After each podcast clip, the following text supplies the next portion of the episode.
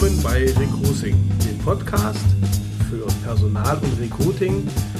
Wir sitzen heute bei uns im Büro und mir gegenüber sitzt André und mir gegenüber sitzt Norman, der heute sich nicht vorgestellt hat, weil er sich immer was Neues einfallen lassen äh, muss für jede Folge. Finde ich aber gut, finde ich witzig. Und äh, witzig ist auch, glaube ich, was heißt witzig, aber lustig ist so heute unser Thema. Äh, unser Thema und zwar äh, haben wir es geschafft, das ganze Jahr über fleißig Podcast-Folgen zu produzieren und zu veröffentlichen.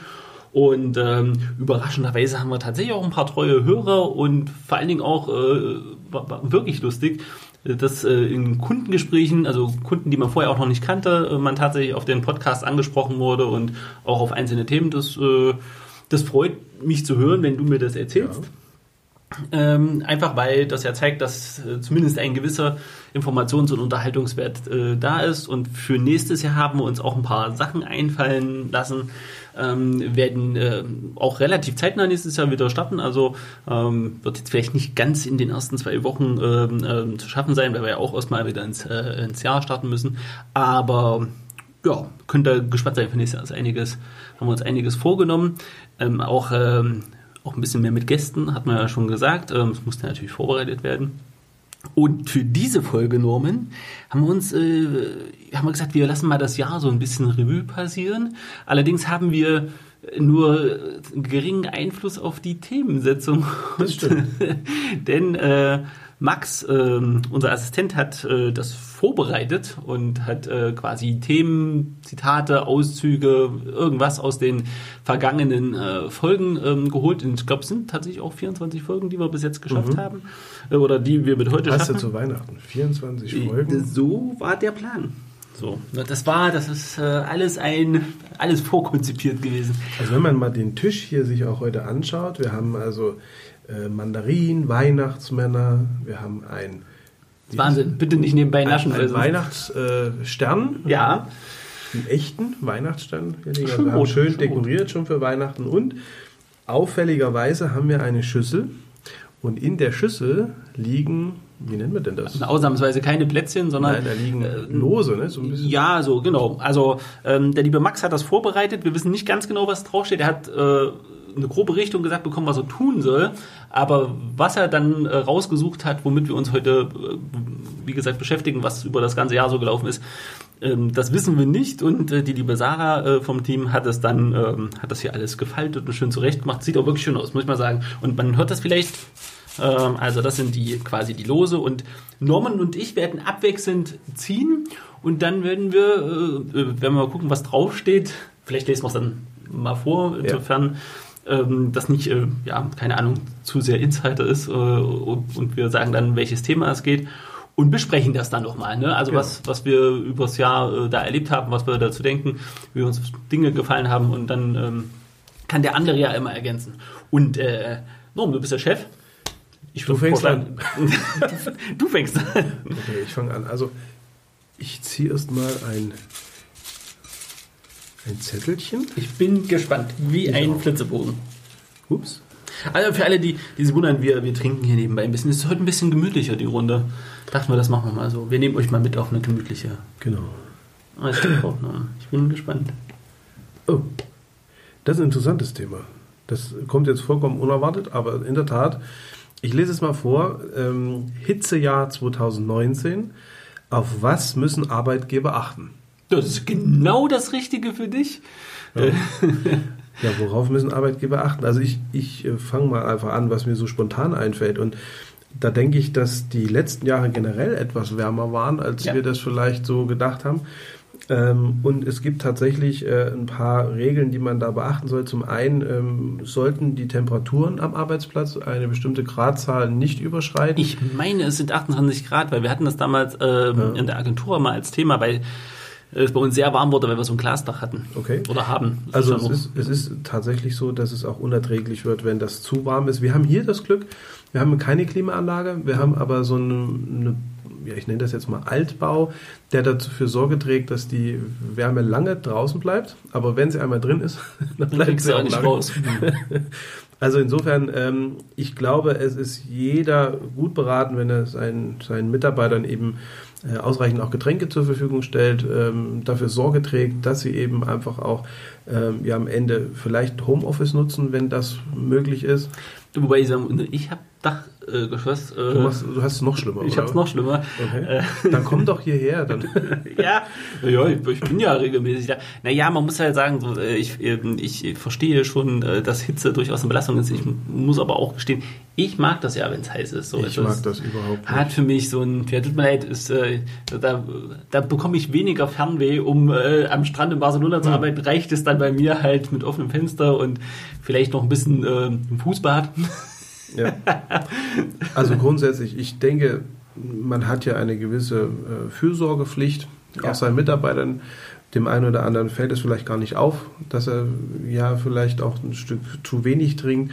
Das kann sehr stark auf den Kreislauf gehen. Ähm, und ich denke, man ist gut beraten, hier alle möglichen Maßnahmen zu initiieren, ob das nun Lüfter, Kühler, was auch immer, Verschattung und so weiter ist. Was mich, was mich jetzt interessieren wird, aber vielleicht weiß ich das jetzt auch aus dem Kopf äh, nicht so, ähm, wie ist denn das eigentlich mit Baustellen? Äh, da sieht man ja mal die, die äh, Bauarbeiter so bei glühender Hitze mhm. auf der Autobahn. Ähm, gibt's da, weißt du, ob da, ob es da Bestimmungen gibt oder müssten wir das, das müssen Das wir müssen wir mal rausfinden. Aber da fällt mir nicht nur die Bauleute auf der Straße, sondern auch die Dachdecker, ja. die äh, draußen arbeiten. Das stelle ich mir richtig hart vor bei der jetzt. Allerdings sind die immer schön braun, ne? Das muss man jetzt auch sagen wenn ich handwerklich mehr begabt wäre und nicht zwei, zwei wirklich linke, linke Finger hätte, äh, Finger sei schon, Hände. Ich, ich habe auch zwei linke Finger. ja, also und, und vor allen Dingen linke Gehirnwindung, weil man kriegt ja nicht mal mehr einen geraden Satz raus. Es ist furchtbar. Okay, also, ein interessantes Thema. Ich tue das mal beiseite und sage einfach mal, André, du bist dran. Ich, ich bin dran, ja. Ich, äh, ich kenne ja mein Glück hier beim Lose ziehen, da ziehe ich immer das falsche Los. Ich bin gespannt. So, Oh, Thema Frühjahr 2019. Große Koalition diskutiert Recht auf Homeoffice. Nur, da haben wir, das passt, das schließt sich ja äh, gut an. Ja, ähm, Recht auf Homeoffice. Ich bin ein großer Verfechter dafür.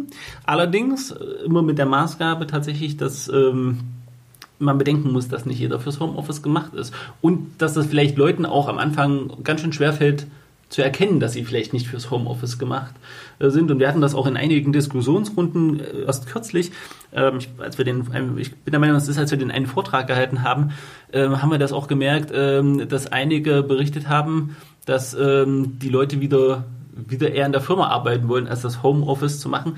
Einfach weil ähm, das wirklich viel Kraft kostet. Das ist ein Heidenmaß an Selbstorganisation nötig, um zu Hause ja. sich nicht ablenken zu lassen. Mhm.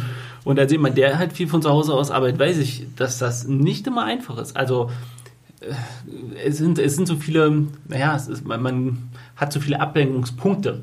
Mhm. Und ähm, ganz schnell ähm, ja, gerät man da auch, weil das nicht dieses übliche Arbeitsumfeld ist, auch in so einem, oh, was mache ich jetzt als erstes? Also diese Art, sich selbst zu sortieren, das muss, ähm, das muss ja gelernt werden und nicht immer können das alle lernen. Also ich äh, bin durchaus für das Homeoffice, aber es ist nicht das Pauschalargument. Und wir hatten ja auch festgestellt in unserem Gespräch, ich glaube, es war auch Mai oder so, ähm, naja, nicht jeder Job ist halt im Homeoffice zu machen. Ne?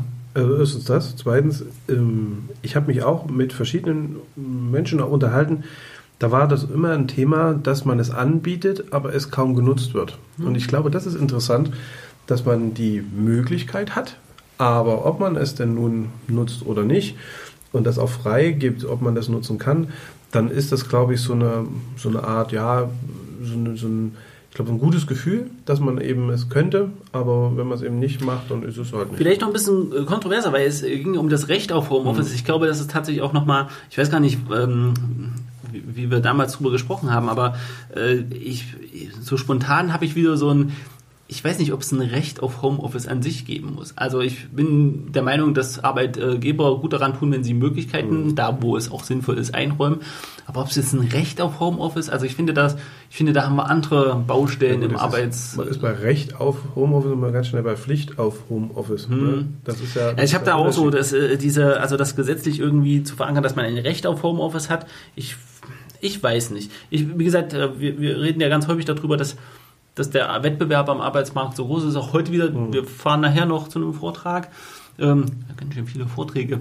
Äh, und äh, da wird es auch ein, ein, ein Thema sein, dass wir über über den harten Arbeitsmarkt äh, mhm. reden, dass der vom, vom Arbeitgebermarkt zum Arbeitnehmermarkt gewandert ist. Und ähm, ich glaube, die Leute tun gut daran, wenn sie das anbieten, wo es, wo es auch sinnvoll ist. Aber so dieses Recht, ich bin mir halt nicht immer sicher, ob. Tja, Thomas würde jetzt sagen, ob der Gesetzgeber alles bis ins kleinste Detail regeln muss. Ja, also ich bin mir auch nicht sicher, ob das so alles immer so schnell geht, weil Datensicherheit, mhm. äh, die Programme sind vielleicht nur lokal, stehen die zur Verfügung. Das heißt, ich muss das irgendwie ja. hinkriegen, dass man also auch einen Zugriff hat auf die Daten. Mhm. Äh, es geht auch um Arbeitssicherheit und Arbeitsschutz zu Hause. Äh, muss ich denn da auch was haben, wie ist das mit Zutritt ja, als Arbeitgeber, wenn Daten oder Dokumente ausgedruckt werden? Absolut. Wie komme ich an die Daten ran? Wie kann ich sicherstellen, dass eben kein Datenmissbrauch stattfindet und und und. Also das ist nicht so schnell und nicht so leicht zu behandeln und ich finde es immer schlimm, wenn man halt sagt, ja, wir machen das jetzt, das Recht auf so und so soll durchgesetzt werden. Manche Sachen entwickeln sich auch äh, automatisch äh, ja, und manche Sachen ergeben sich auch einfach äh, ja, also durch die Handhabe. Anders, ich würde sagen, wenn der Gesetzgeber das alles absehen könnte, was du gerade auch angesprochen hast, aber meistens bleibt das ja dann so im Hintergrund, weil mhm. da müsste man sehr viel nämlich im Detail regeln und ich glaube, ähm, das wollen wir nicht. Ja, das, ja, und das können auch viele nicht. Ne? Da gibt es ja andere Themen, wo wir das auch mal feststellen, wo Politik schnell an Grenzen stößt, was, ja. was einfach das Fachwissen auch angeht. Und dann haben wir immer das Problem, dass wir hier eine Symbol, wäre jetzt immer so schön Symbolpolitik, ne? das ist mhm. natürlich schön populär, damit kann man in die Presse gehen und naja. Gut, aber wir haben ja noch, wir haben ja ein paar, äh, ich bin mal gespannt, wie wir mit der Zeit durchkommen. Wir wollen es auch nicht überlang machen heute. So, ich habe jetzt ein ganz schön gefaltetes. Die sind alle schön gefaltet. Ich muss mal ehrlich sagen, die sind, das ist wirklich hübsch gemacht, was die Sarah da gefaltet hat. Und toll von Max bis jetzt ausgearbeitet. Oh, das ist schön. Na, da bin ich gespannt. 9. November 2019 30 Jahre Mauerfall, sind wir in der Arbeitswelt ein Deutschland. Oh, oh, jetzt mal Max. Also das finde ich Mann, ey, das ist, da hat sich ja richtig Gedanken gemacht. Ey. Also nicht, dass wir das nicht erwartet hätten, aber ich bin. Aber das ist ein schönes Thema. Das ist ein schönes Thema, ja. Weil wir doch immer wieder denken, dass es also Vorbehalte zwischen Ost und West gibt. Ja. Und ich muss so sagen, in meinem, in meinem Arbeitsleben, wir sind ja an sich, äh, für uns gibt es eigentlich gar kein Ost-West mehr. Ja, also wir kennen Menschen, die gerne vom Westen in den Osten möchten, vom Osten in den Westen möchten. Das ist aber mehr oder weniger geografisch bedingt. Also da hat es nichts mehr mit äh, hinter die Mauer. Ich will hinter die Mauer in irgendeiner Aber ich Form. muss jetzt, ich muss jetzt äh, den Kritiker raushängen lassen. Mhm. Aber wie, aber gehaltstechnisch ist das schon nochmal. Äh, also wir haben das in bestimmten Berufsgruppen vollkommen, ist das vollkommen aufgehoben. Also wenn wir im ja. medizinischen Umfeld uns das mal anschauen, spielt das überhaupt gar keine Rolle mehr. Und ähm, in anderen Berufsgruppen ähm, spielt das auch nur noch eine untergeordnete Rolle. Und zwar ist das äh, immer wenn ein hoher Mangel da ist, zum Beispiel bei den Ingenieuren ja, oder mhm. Ich bleibe mal bei den Ärzten oder bei besonderen äh, ja, Qualifikationen, ja, wo sich die Menschen das aussuchen können, wo sie arbeiten und zwar nicht nur, wo sie in Deutschland arbeiten, sondern wo sie auf der ganzen Welt arbeiten, ähm, dann spielen eigentlich solche Ost-West-Sachen eigentlich überhaupt keine Rolle mehr. Aber für den normalen Arbeiter, und an den denke ich jetzt, ja. spielt es, glaube ich, schon noch eine Rolle. Da spielt es eine Rolle. Ähm, ja aber da muss man auch sagen, ich glaube, wir hatten das auch mal, ich weiß gar nicht, ob wir da mal so drüber gesprochen haben, das liegt aber auch daran, wie generell die Lohnstruktur hier mhm. ist, wie auch die Firmen tatsächlich hier aufgebaut sind. Es sind ja ganz oft ähm, ja, Tochtergesellschaften oder, oder, oder Standorte von, ja. von Firmen, die ihren Hauptsitz äh, woanders haben. Meistens tatsächlich in den, in den alten Bundesländern. Und ähm, ja, es wurde auch politisch eine ganze Zeit lang ne, hier als günstiges Lohnland, ich möchte, möchte nicht äh, billig sagen, aber als günstiges mhm. Lohnland gesehen und das merken wir heute noch, weil da die Löhne anzugleichen, weil die Leute, die die Produkte gewohnt sind, jetzt natürlich auch äh, nicht von, von heute auf morgen umgewöhnt werden können, was den, was den Preis angeht. Also Aber, wie gesagt, ich spüre so die letzten Jahre durch, durchaus doch eine Emanzipation ja. ne? und gerade auch in den Randgebieten, wenn man mal... Fände ich gut, wenn das äh, so ist. Ja, wenn man mal Thüringen sieht äh, als Bundesland und wir konkurrieren hier äh, an der Grenze mit Hessen oder mit äh, Nordbayern, ähm, mhm. da habe ich, da hab ich, hab ich keine Wahl. Da sind die Tarifverträge vielleicht ähm, ja, Ost-West. Aber wenn ich dort nach Osttarif bezahle, finde ich einfach keinen Mitarbeiter mehr, weil der fährt zehn Kilometer weiter und ist in den alten Bundesländern und arbeitet dort für mehr Geld und das kann ich keinem erklären. Ich möchte aber die Frage gar nicht nur am Geld festmachen. Was mir auffällt ist, äh, wenn es dieses, äh, diese Arbeitswelt vielleicht nicht nur als Arbeitswelt betrachtet wird, sondern Ost-West, dann erlebe ich viel häufiger, dass der Ostbürger über den Wessi spricht und der Westbürger eigentlich nicht über den Ossi, sondern der spricht eigentlich über Situationen oder Territorien. Und da erlebe ich doch so, dass halt von dem westlichen Teil Deutschlands sehr viel Unkenntnis noch herrscht äh, zum Osten. Mhm. Und da meine ich gar nicht, äh, ja, sondern die waren einfach noch nie hier. Und das finde ich äh, durchaus erstaunlich. Ich hatte heute erst einen Anruf äh, von jemandem aus Hamburg. Äh, das war jemand, der uns gerne Anzeigen verkaufen möchte. Und als ich Thüringen gesagt habe, fragte er mich, Thüringen schreibt man doch immer noch mit TH. Und da habe ich gemerkt, äh, okay, äh, ich wüsste, glaube ich, aus dem FF, wie man jedes Bundesland schreibt, weil ja. ich fast in jedem Bundesland auch schon mal war. Oder ich kann es ich, ich war überall schon. So und ähm, wenn ich aber jemanden aus den alten Bundesländern frage, was darf, warst du schon mal in Erfurt oder warst du schon mal in Sachsen in irgendeiner Stadt, mhm. kann das schon passieren, dass man sagt, nö, da war ich nicht. Du bringst mich gerade, ich glaube, ich war tatsächlich auch schon in jedem Bundesland. Also selbst im Saarland. Äh, ja. schon mal Na gut, in Hamburger war vielleicht aber auch noch nicht in der hintersten Ecke vom Saarland. Nein, aber, das aber, aber man sagen. war schon mal, doch, ich war in jedem Bundesland. Aber ja. ich gebe dir recht, ist auch meine Erfahrung tatsächlich ähm, dass viele, sagen wir mal, die aus den neuen Bundesländern kommen, schon ja, meistens in den meisten großen ja. Städten der, der ähm, Altbundesländer waren, aber viele aus den alten Bundesländern gar nicht in den neuen. Ja. Also in der Arbeitswelt, ich glaube, wir sind auf einem guten Weg, weil es diese Unterschiede gar nicht mehr so geben darf. Und äh, was auch erlebbar ist, ist, dass wir hier in, in, in, den neuen Bundesländern einfach eine sehr neue Struktur und auch eine neue Infrastruktur haben. Also ähm, bleiben wir mal bei den Kliniken, die wir auch betreuen. Die sind meistens neu gebaut. Also die haben einfach eine ganz andere Ausstattung. Mhm. Ähm, nicht, dass es in den alten Bundesländern keine Ausstattung gibt, aber die Bausubstanz oder die Bauwerke selber, die sehen manchmal noch ein bisschen so aus wie Schwarzwald. Ja, ja, es, es, gibt, es gibt ja, es gibt so auch, ich weiß, was du meinst. Es gibt ja auch, wenn man in die Städte geht, ganz stark fällt es mir immer bei Stuttgart auf, wenn ich mhm. mir da die Innenstadt angucke. Und ähm, na gut, Erfurt ist aus der Wertung, weil die ja. Altstadt halt einfach zum Großteil erhalten geblieben ist und einfach traumhaft aussieht. Also deswegen, ich glaube, in den Generationen, die wir so, mit denen wir auch im Gespräch sind, gibt es dieses Ost-West-Thema nicht. Äh, nicht mehr so. Was immer so ein bisschen ist, ist eben der Neid Faktor, dass man einfach sagt, ja, die können sich eben da vielleicht auf der Seite von Deutschland mehr leisten und die anderen sagen, okay, guck mal, wie schön das hier ist, das haben wir alles mitbezahlt. Am Ende ist es eigentlich vollkommener Quatsch. Ähm, ja, deswegen sind wir vielleicht noch nicht ganz angekommen, aber ich freue mich über die Frage und ich finde, wir sind auf einem sehr guten Weg. Und ähm, wenn wir den weitergehen, dann wird das gut. Sehr schön. So. Mhm.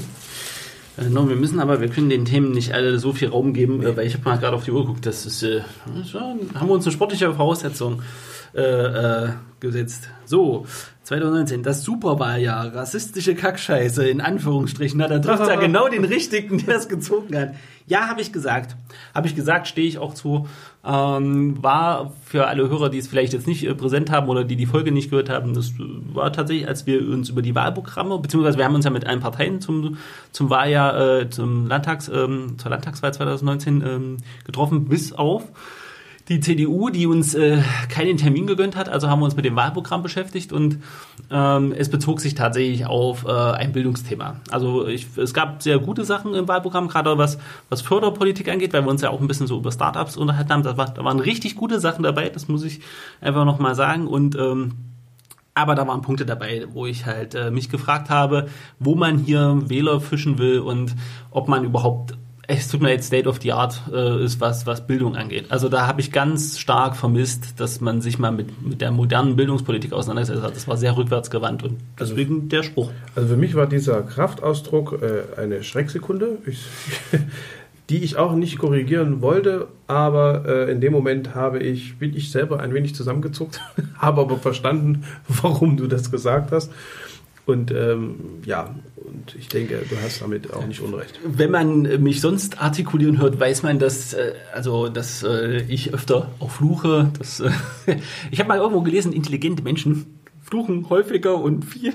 Ich, äh, ich nehme das mal für mich in Anspruch, dass es daran liegt.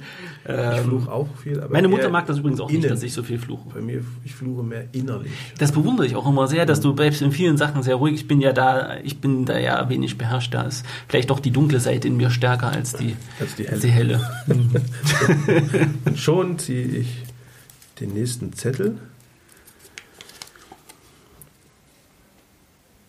Ah, Ende 2019. Einstellungsoffensive Weihnachtsverkauf. Oh, das ist super, das ist aber krass, ja. Mann, was hat der denn? Wir müssen mal da mit Max reden. Mal, da, der ja, der da muss ich noch ein paar Minuten nachdenken. Also ja. bei Einstellungsoffensive und Weihnachtsverkauf, ähm, naja, also ich glaube, Weihnachten ist so das Konsumstär die konsumstärkste Zeit. Also einfach, wo im Einzelhandel, Einzelhandel genau. ähm, viele, viele Geschäfte einfach äh, ja, ihr Hauptgeschäft haben. Ja? Oder wenn wir an die Weihnachtsmärkte denken, ja, vielleicht sind da zwischendurch noch der ein oder andere Markt ähm, bei irgendwelchen Ritterfestspielen oder was weiß ich mit einer mit einer Verkaufs äh, ähm, ja mit einem Verkaufsbude oder Einrichtung. Aber es ist halt so, dass gerade zu dieser Zeit natürlich der Einzelhandel brummt. Ähm, Einstellungsoffensive generell in der Branche, das weiß ich nicht. Also naja, also das, äh, da kann ich vielleicht einhaken. Ich bin ja, das klingt ja so verkehrt. Ich bin ja recht häufig in der Stadt zum Kaffee mhm. trinken unterwegs, um, um mit Leuten zu sprechen und ähm, mhm. ähm, da fällt mir wirklich sehr stark auf. Deswegen äh, finde ich das so interessant wegen Weihnachten. Also eigentlich wird das Ganze ja über sehr stark gesucht. Also mhm. ich habe in den Jahren zuvor jetzt, also wenn man so die letzten zwei, drei Jahre ähm, äh, nimmt und die Jahre davor äh, im Vergleich setzt, ich habe noch nie bei so vielen Läden ähm, Aushilfsgesuche ja. gesehen. Und inzwischen übrigens auch, also davon absehen, dass wir ja auch äh, in der Zeit dann auch noch Mindestlohn bekommen haben, äh, wenn man das zu gerade zu meiner Studierendenzeit noch äh, vergleicht. Äh, wir reden auch nicht mehr über Mindestlohn, was die, was die mhm. Stundensätze angeht, sondern wir reden hier einfach stellenweise zwischen, ja. zwischen 10 und 12 Euro. Das ist jetzt bei 10 Euro nicht so viel über Mindestlohn, aber früher tatsächlich hast du als Aushilfe, wenn du Glück hattest, hattest du 7, 8 Euro. Ne? Also ich glaube hier verbunden tatsächlich in bestimmten Branchen, gerade Gastronomie und so weiter, das mag jetzt tatsächlich ähm, eine Offensive sein. Im Umkehrschluss gebe ich dir recht. Ich habe letztens getankt, da war eine Zapfsäule sogar, ein sehr großes mehr oder weniger, es war nicht schön, aber es war aufwendig. Äh, wir suchen jemanden im Verkauf. Mhm. Ähm, also es ist tatsächlich so, wo man früher vielleicht in den Wintermonaten weniger eingestellt hat, weil man so viele Feiertage hat und die, ich sage jetzt mal, unproduktiven Tage mitfinanzieren muss, spielt es, glaube ich, heute gar keine Rolle mehr. Ja, weil der Verlust, die Mitarbeiter gar nicht zu haben und, ja. und deswegen weniger verkaufen zu können, viel größer ist. Genau. Das ist, ich muss jetzt mal Werbung in eigener Sache machen. Das ist halt auch, ähm, du hast ja auf der Startseite, äh, hast ja schön diesen, ähm, diesen Gehaltscheckrechner und zwar äh, äh, Vakanz, äh, Vakanzcheckrechner und zwar, da kann man mal eingeben, was das Bruttojahresgehalt ist, äh, was man normalerweise für die Stelle geplant hat und wie viel, also und dann die Tage eingeben, die man die Stelle schon nicht besetzen konnte und dann mhm. kriegt man mal ausgerechnet, wie viel das an Kosten verursacht, weil das ist immer nicht auf jede Stelle genau äh, so mhm. zu bestimmen, aber wir haben das mal pauschal gemacht äh, und ähm, das finde ich sehr gut, weil dann wird einem nämlich ziemlich schnell bewusst, ähm, ich glaube, das gibt so einen Break ab 130 Tagen, 120 mhm. Tagen oder so, und die sind schneller rum, als man denkt, wo es dann anfängt, richtig Geld zu kosten. Und ähm, je mehr man normalerweise für die Person auch kalkulieren würde, umso teurer wird es dann auch schnell. Also das ist, das darf man nicht äh, unterschätzen. Und äh, gut, ähm, Hashtag Werbung, das muss man jetzt, äh, Norm, du bist jetzt Influencer, deswegen müssen wir das jetzt machen, sonst kriegen wir von der Landesmedienanstalt vielleicht einen auf den Deckel, das wollen wir ja nicht. Muss ich das auch nochmal sagen? Hashtag Werbung. Hashtag. Hashtag. so, wieso kriege ich denn immer die. Ach, schwierige Frage. Nee, nee, ich habe schon wieder das.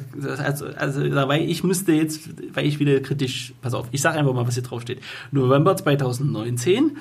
Äh, CDU diskutiert Wiedereinführung der Dienstpflicht. Mhm. Das ist auch genau richtig bei mir. Und jetzt klingt das immer wieder so, als ob ich gegen die CDU wäre. Aber was für ein Blödsinn. Ich muss ganz einfach sagen, was für ein Blödsinn.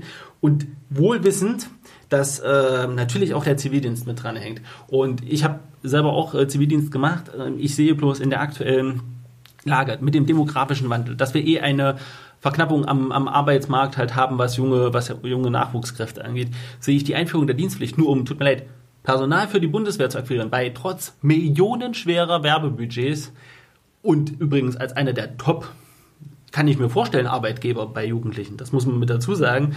Ähm, die Bundeswehr halt nicht genügend Rekruten ziehen kann, dann das über eine ja, quasi Dienstpflicht äh, mhm. wieder zu regeln. Ich finde das einfach im Jahr 2019 oder perspektivisch mal 2020, wo das ja dann, wenn dann äh, gemacht werden könnte, ich tut mir das ist, das ist Blödsinn, das ist rückwärtsgewandt, das ist Hilflosigkeit und zwar par excellence. Und wer jetzt damit kommt, ja, aber im äh, zivilen Bereich könnte man äh, Leute machen. Also zum einen, stärkt doch einfach die freiwilligen sozialen Jahre, weil viele Jugendliche wissen tatsächlich nicht ganz nach dem Abitur oder nach der Schule, ob sie jetzt dann halt noch Abitur machen, studieren gehen oder ob sie eine Ausbildung machen wollen.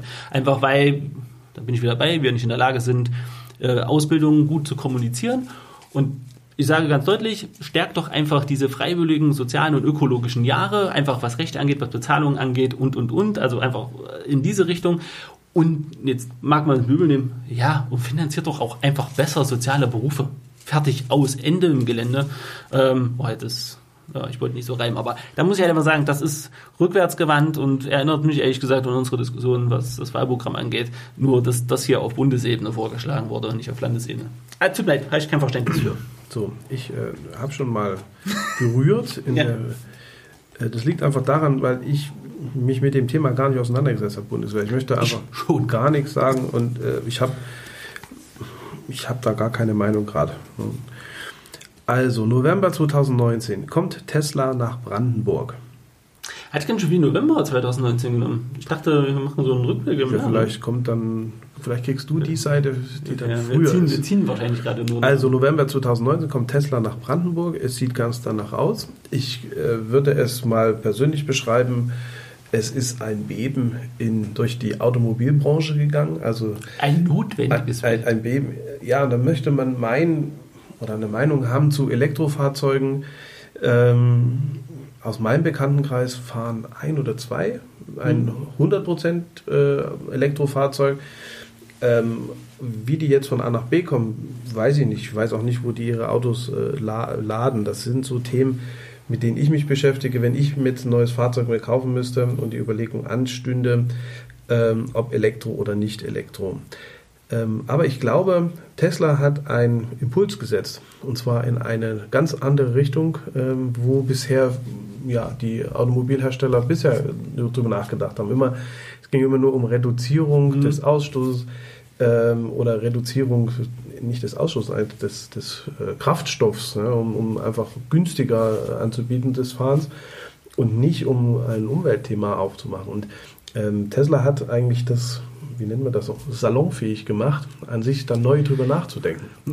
Ja, ich, äh, ich versuche mich hier kurz zu fassen, aber das ist natürlich ein super spannendes Thema. Tesla, wir haben ja beide auch das Buch von Elon Musk äh, gelesen, äh, also über Elon Musk, so muss man sagen, er hat es ja nicht selber geschrieben. Und äh, ganz klar haben die ähm, alteingesessenen Autobauer und nicht nur in Deutschland übrigens, haben das Thema Elektromobilität halt wirklich verpasst gehabt. Ne? Und man hat ihm lange belächelt darüber. Man kann jetzt über Elon Musk denken, was man will. Ich sage ja persönlich, ich finde jetzt, dass er nicht der Vorreiter, was Unternehmen angeht, ist, sondern er hat hier eine Idee gehabt und die hat er gut verfolgt und die konnte er auch gut verkaufen. Und das haben alle viel, äh, viel zu lange verpasst. Jetzt war die Umweltdiskussion, dann sind natürlich alle aufgesprungen, jetzt müssen sie irgendwas in Elektromobilität machen und, äh, und ehrlich gesagt halte ich ähm, jetzt einfach Elektroautos zu bauen tatsächlich für den falschen Weg. Ich ähm, sage, man sollte zum Beispiel die deutsche Autoindustrie täte besser daran, in Wasserstofftechnik zu ähm, zu investieren und da zu forschen und da dann, ähm, sagen wir mal, Marktführer zu werden. Die Asiaten sind da auch schon relativ weit vorn, wobei die es immer zum Großteil mit äh, Hybridtechnik äh, verbinden. Das wäre zum Beispiel was, unter anderem, weil wir hier ja auch ich sage ja, ich versuche das schnell zu machen. In Deutschland gerade die erste Lade, mobile Ladestation für Wasserstoff äh, erfunden haben. Die ist noch viel zu teuer, um sie in Privathaushalten äh, wirklich unterbringen zu können, aber ist der erste Schritt. So, und warum äh, kommt Tesla? Ich begrüße das sehr, dass Tesla äh, nach Deutschland kommt. Aber es war auch, schon fast nicht die, zu vermeiden. Die kommen ja auch mit einem riesen Investitionsvolumen. Vier Milliarden habe ich. Vier Milliarden? Also ja. wir hatten ja, spaßenshalber hatten wir mal gefragt, und, was meinst du, wie viel investieren? Und ich hatte vorher den Artikel gelesen und das war, also das ist eine, eine unvorstellbare Summe, ja, also auch von der Anzahl der Menschen, die dort Arbeit finden. Und das ist tatsächlich in Brandenburg, ist mir jetzt nichts Alternatives bekannt, äh, was also. Ist gut für die Region. Ist gut für die Region. Es ist äh, made in Germany, das muss man einfach so sagen. Und ähm, ich glaube, dass so diese alten ja, Großkonzernstrukturen anfangen zu wackeln, weil Tesla ist einfach ein neuer Marktteilnehmer. Das ist eine Kampfansage. Äh, das ist eine Kampfansage. Und und deswegen so. übrigens auch nicht so überraschend. Also, weil für viele kam das als überraschend. Nein, nein, strategisch gesehen macht der, und da muss man sagen, ne, also Unternehmensführung in Bezug auf Personal halte ich ihn nicht für den größten, aber strategisch gesehen hat er hier genau das Richtige gemacht.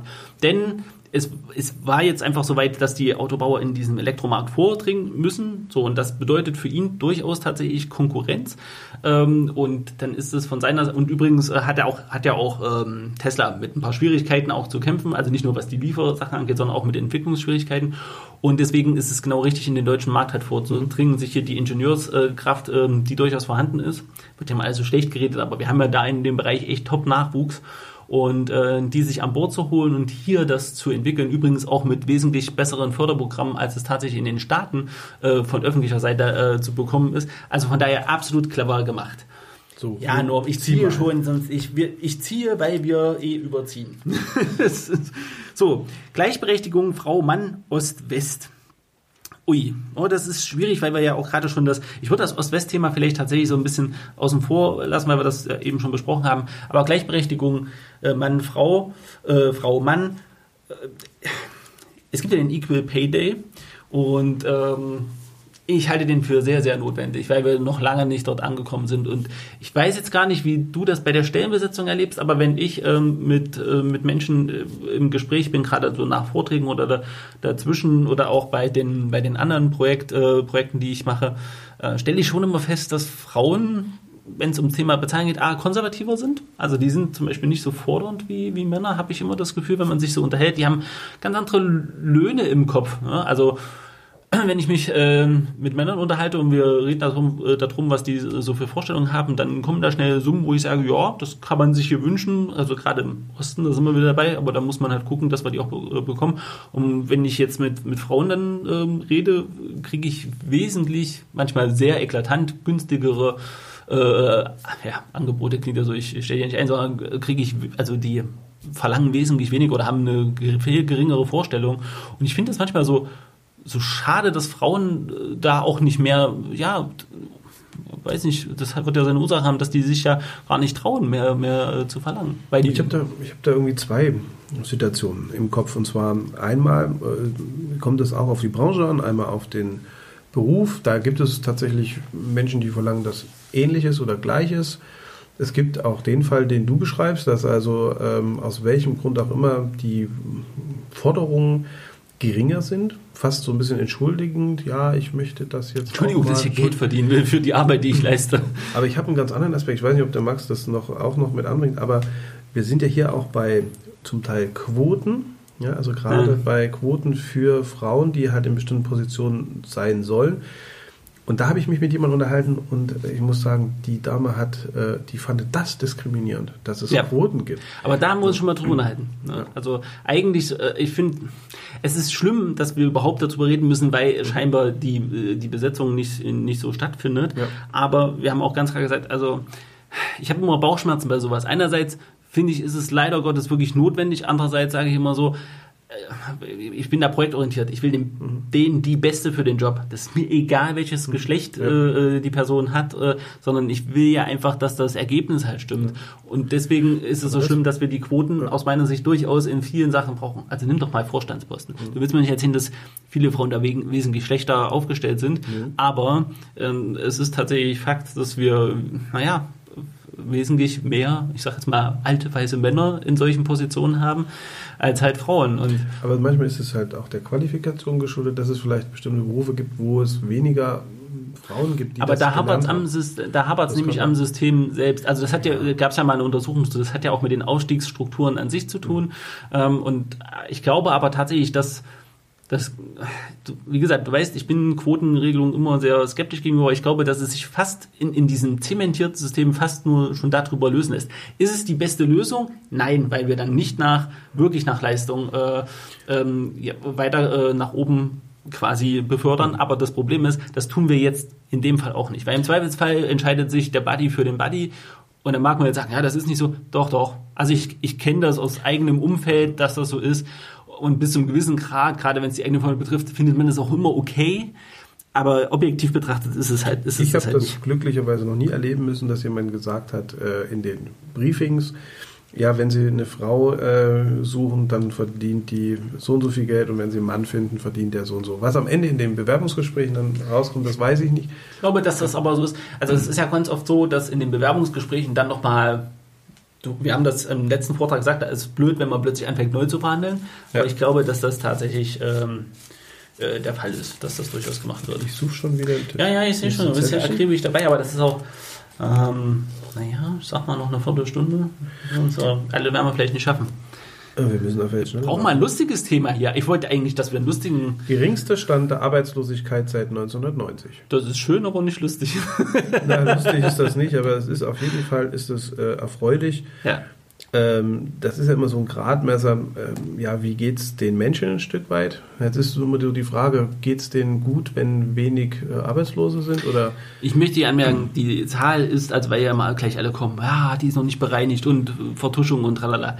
Nee, Leute, also wer auch immer das hört und diese Meinung ist, also zum einen werden da die anderen, äh, die Personen, die Maßnahmen sind, tatsächlich schon rausgerechnet. Ob immer jede Maßnahme äh, da sinnvoll ist, das lassen wir da hingestellt sein. Da haben wir ja auch uns schon mal kritisch geäußert. Aber was wirklich Fakt ist, ist tatsächlich, dass, die, dass der Arbeitsmarkt relativ gesehen der ist. Ja. Also es gibt so ein paar, ich sag mal so, so, so ein paar Level klingt so. Es gibt, es gibt so eine Riege an Menschen, ja. die kriegst du inzwischen nur noch ganz schwierig. Ne? Also es, es gibt einen Grund, warum der Einzelhandel genau. sucht und auch in dem, ich meine, du hättest nicht so viel zu tun, wenn die Leute ähm, in Massen da wären und sich ja. bewerben würden. Ne? Also das ist ja schon mal Fakt. Also es ist erfreulich, es ist für den, der im Moment sucht, ja. etwas schwieriger, denn man spricht ja eigentlich schon von Vollbeschäftigung, wenn man es mal so nimmt. Ja, ich glaube, dass, ich glaube, die, äh, für die das auch meistens immer noch etwas schwieriger zu ertragen ist, mit diesen geringen Zahlen sind halt tatsächlich die, die davon nicht profitieren. Und da reden wir über die niedrig qualifizierten ähm, Arbeitskräfte. Für die ist das durchaus, äh, äh, ja, die spüren davon vielleicht nicht ganz so stark was,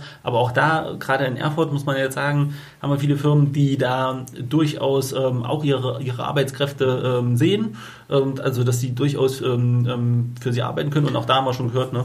Also auf jeden Fall eine Chance für die, die jetzt noch nichts gefunden haben und eine Chance vielleicht für die, die in Beschäftigung etwas mehr zu verdienen. Denke ich auch. So, jetzt habe ich mal eine Lust. Da sind wir dabei. Neuer Mindestlohn 9,19 Euro, ab 2020 9,35 Euro. Ich mach's kurz und knapp, finde ich gut. Und ganz ernsthaft, äh, du wirst mich jetzt vielleicht nützen, aber ich, nö, eigentlich nicht, weil ähm, das, das, würde dich, äh, glaube ich, auch nicht, nicht jucken und betreffen, aber ich finde auch Mindestlohn von 12 Euro gut. Ähm, und ich muss mhm. sagen, ich bin vorher immer bei einem Mindestlohn sehr, sehr kritisch gewesen, weil ich auch da immer finde, naja, eigentlich eigentlich äh, sagt der gesunde Menschenverstand und übrigens auch die aktuelle Arbeitsmarktsituation, zahle vernünftig.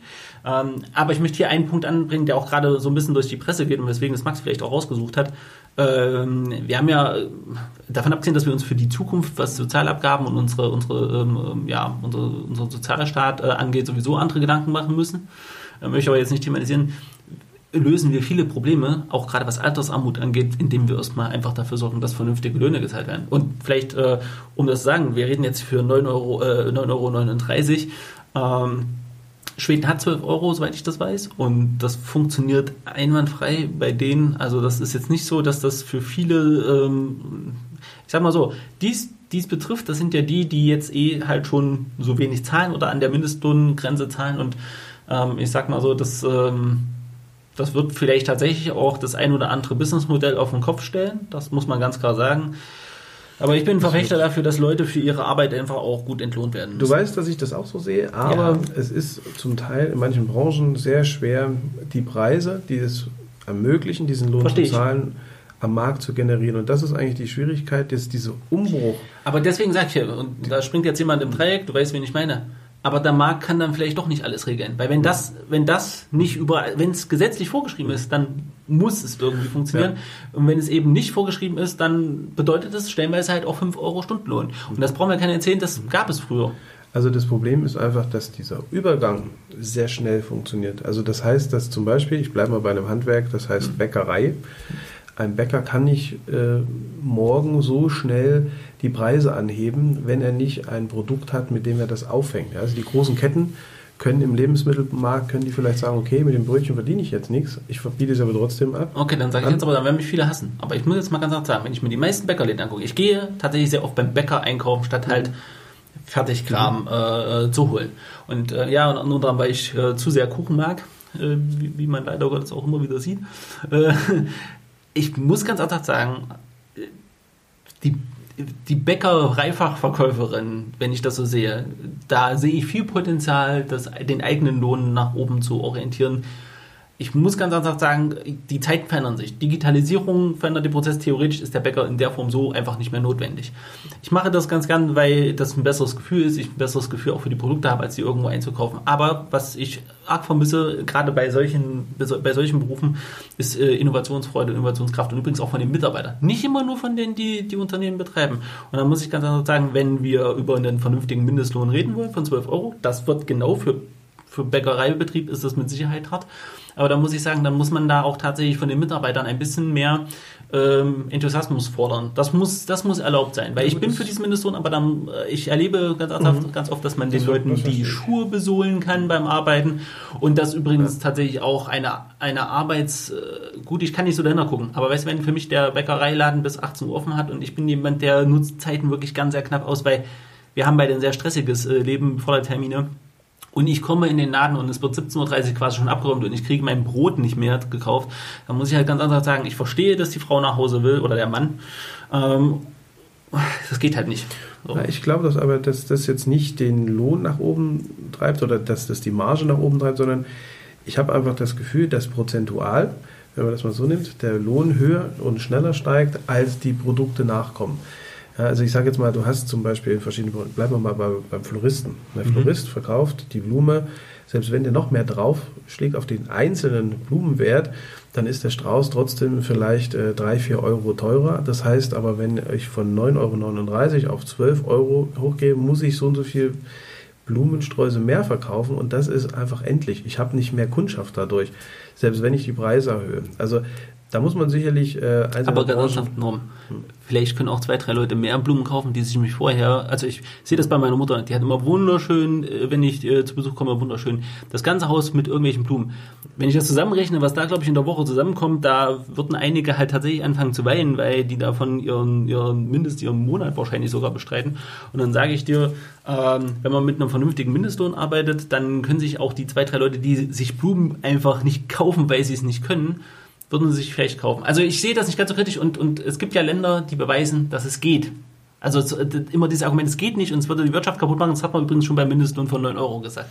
Und da war ich noch, ah, Mindestlohn, mal gucken. Also das Thema wird uns noch begleiten und wir werden ja. da keinen Konsens finden und ich lese einfach mal den neuen Zettel vor, der, der heißt 2019 Fridays for Future.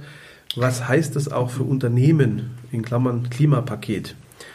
Also ich vertrete hier eine ganz einfache Meinung, die heißt, ähm, wenn wir uns ja, Fridays for Futures anschauen, sind das ja primär Jugendliche in, in der Form, die also für eine Sache einstehen, die uns alle angeht. Und wir haben in einigen Folgen haben wir davon gesprochen, dass die Menschen so ein bisschen diese Verantwortung verloren haben zu übernehmen oder auch, na, dass es so allen egal ist, dass äh, Schmierereien in der Stadt sind, Graffitis und und und, Zerstörung von fremdem Eigentum. Das waren alles Debatten, die sind mir noch, äh, ja, die sind mir also noch im Gedächtnis. Und auf einmal stehen Menschen auf und, und äh, setzen sich zusammen und wollen was bewegen. Und das finde ich unter den Aspekt positiv. Das heißt, sie setzen ein Signal, ob das nun in einer Leuchtturmperson äh, so sein muss, das weiß ich nicht. Aber ich finde es eigentlich klasse, dass Menschen sich zusammen, äh, dass sie für eine Sache einstehen und dafür kämpfen. Und was das nur für Unternehmen heißt, ich glaube, es ist eine Chance. Das ist eine Innovationschance. Denn ähm, Produkte, die da sind, die nur immer noch besser zu machen, das ist an sich kaum noch möglich. Das heißt, äh, wir haben an sich jetzt in Thüringen auch eine riesige Chance, uns nach vorn zu katapultieren mit einer neuen Technik, mit einem neuen Gedanken, mit neuen Antriebstechnologien und und und. Also zum Führer zu werden, zum Marktführer oder zum Wissensführer in genau diesem Bereich. Und ich glaube, hier steckt mehr Chance drin, mhm. als man äh, das schlecht reden muss. Ich, ich will gar nicht, wenn, wenn, ich, wenn ich jetzt anfange, das Thema komplett auseinanderzunehmen, dann sind wir wieder bei Jugendkultur und äh, wie Erwachsene die nicht verstehen. Ähm, ich sehe das auch als Riesenchance und das hat man auch in mehreren Gesprächen. Ich sage nur Wasserstofftechnik. Äh, weil wir da in Thüringen ja auch ein schönes Modell äh, mit dem Zug haben, ähm, was, was aus meiner Sicht Vorbildfunktion hat. Ich sehe ja auch die Chance für Unternehmen und das haben auch übrigens viele Unternehmen schon erkannt. Es gibt ja inzwischen auch Industry for Future und ähm, ähm, äh, ich glaube äh, Chemical Industry for Future und so. Also da, ne, da sind da einige Unternehmen auch erkannt, ja, das ähm, ist wichtig. Und vielleicht wirklich als letzte Anmerkung dazu, ja, es, es ist doch notwendig. Wir müssen doch nicht drüber reden, ob das so, und da können, es gibt ja viele, die sich da so aufregen. Es ist doch einfach notwendig. Wir müssen jetzt eine Lösung finden und ganz ernsthaft aus Unternehmens, aus der unternehmerischen Tätigkeit heraus, finde ich, ist das, ist das genau der richtige Weg, ähm, weil, weil die haben auch tatsächlich die Möglichkeiten. So, fertig. 23. Mai 2019, 70 Jahre Grundgesetz. Was kann verbessert werden? Puh, ich mache das kurz. Da kann vieles verbessert werden. Also, ähm, boah, ich würde tatsächlich, spontan fällt mir ein, weil es für mich neulich Thema war, ich, zum Beispiel Tierrechte durchaus mit aufnehmen. Die Kinderrechte ähm, sind ja gerade zur, zur, Diskussion, ähm, dass da noch ähm, Sachen aufgenommen werden. Ähm, ansonsten bin ich sehr froh, dass wir eine Verfassung haben, die erstmal so ist, wie sie ist. Und auch wenn viele es anzweifeln, dass es keine Verfassung ist, weil es da ja äh, nie den äh, äh nötigen Beschluss zu gab. Ich finde es großartig und möchte auch an Paragraph 1 erinnern, die Würde des Menschen ist unantastbar. Das geht mir gerade auch in Bezug auf das Arbeitsleben manchmal ein bisschen verloren. ja. So. Ha. Oh. Ha. Oh. Ja, das, ist, das lässt hoffen. Äh, ja, das ist ein Thema, das ist wahrscheinlich auch ein, ein sehr schwieriges. Möchtest du den Joker ziehen und Nein, nein, nein, nein. 2019. USA, Trump, Freund oder Feind für die deutsche Wirtschaft. Ganz ernsthaft, da würde ich eine extra Folge draus machen. Also, ich, ich, ich kann mal zwei Sachen dazu sagen. Ähm, es ist ein, ein, in der Person Trump, es äh, steckt ein gewisses Potenzial an Angst, was ich habe weil ich immer das Gefühl hatte, frühere ähm, ja, Präsidenten, da waren auch einige dabei, die fragwürdig sind, aber ich glaube, von denen, die ich in irgendeiner Form erlebt habe, ist das der fragwürdigste. Und das, er macht mir deswegen Angst, weil einfach alte Bündnisse zerstört werden, ähm, Errungenschaften, die man schwer erkämpft hat, kaputt gemacht werden, Abkommen, die Stabilität äh, ausgedrückt haben, vernichtet werden sowohl Friedl also Friedensabkommen als auch äh, Waffenabkommen als auch Klimaabkommen. Hier wird einfach alles kaputt gemacht, äh, nur aus Egoismus für das eigene Land. Denn wenn man sich die Zahlen anguckt, dem eigenen Land geht es finanziell besser, seitdem er an der Macht ist. Ja, aber da muss ich jetzt ganz klar sagen, der Wirtschaft, das liegt aber Menschen. nicht zwingend an den Maßnahmen, die er eingeleitet hat. Das wird immer mal schnell so auch gerade von ja. ihm kommuniziert. Das liegt ja auch an dem Strukturpaket, was zum Beispiel Obama vorher noch angeleitet hat. Ja, aber wie gesagt, äh, diese Frage beantworte ich eigentlich nur mit dem Wort Angst und ähm, vielleicht ein Stück weit auch Hilflosigkeit, äh, die wir als Außenstehende haben, weil er unberechenbar ist und alle Sachen, die wir eigentlich immer so regeln, auch Verträge und so weiter, basieren darauf, dass man sich an Abmachungen hält. Und das spüre ich dann nicht. Und das ist eigentlich das, was ich meine. Feind für die deutsche Wirtschaft, äh, er ist nicht unser Freund. Ob Feind, weiß ich nicht. ich möchte, möchte da gar nichts ergänzen, weil ähm, ich finde es schön, dass du so sachlich geblieben bist. Ich wäre da mit Sicherheit wesentlich kompromissloser. Aber zum Glück habe ich das nicht gezogen. Mhm. Äh, dafür habe ich das nächste Thema ähm, gezogen und zwar 2019. Wie war, das, wie war das mit dem Brexit? Welche Folgen können entstehen? Ich würde jetzt, weil wir das in der Folge wirklich sehr ausführlich gemacht haben, jetzt tatsächlich nicht. Ähm, nochmal thematisieren, was alles für Folgen entstehen können. Also aktuell ist ja gerade Wahlkampf in, den, äh, äh in, in, Großbritannien. Ich bin gespannt, wie, wie das ausgeht, weil im Zweifelsfall wird es ja tatsächlich wohl doch ein neues Referendum geben, wenn der, äh, wenn Boris Johnson nicht gewinnt. Ansonsten muss ich sagen, der Brexit ist für mich das Paradebeispiel, weil wir gerade Trump haben, wie, äh, wie Populisten ein ganzes ja. Land in, tut mir leid, Chaos stürzen können und übrigens halt nicht nur das eigene Land, sondern hier eine ganze, äh, eine ganze Region und ähm, ich bin, du hast schon von Errungenschaften gesagt und ich, ich bin mir nicht sicher, ob ähm, die Leute, was für eine Agenda die wirklich im Kopf haben. Man kann ja immer ganz schlecht wirklich in die Köpfe schauen, man kann ja nur mutmaßen und skizzieren anhand von, äh, von, von, von mehreren Personen, wie, wie agiert wurde.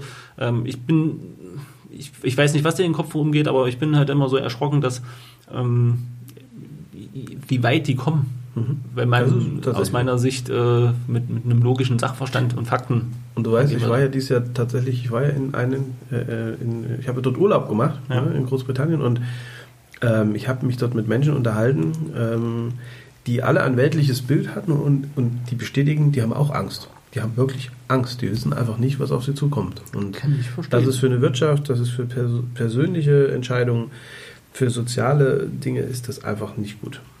Ah, ich bin dran, oder? Ich würde sagen, Norm, äh, zieh mal, ich. Ach komm, wir ziehen das jetzt durch. Wir- wir Äh, ziehen heute, durch. Wir ziehen das jetzt durch, dann wird das heute eine längere Folge. Tut mir leid für alle Hörer. Aber es sind jetzt nicht mehr so viele Zettel und ich finde es eigentlich gerade sehr spannend. 2019 Rente ab 70. Ja, weißt du Bescheid, Norm, ne? Also, das, äh, das ist aber auch genau mein Thema, weil Du in Rente gehen wolltest.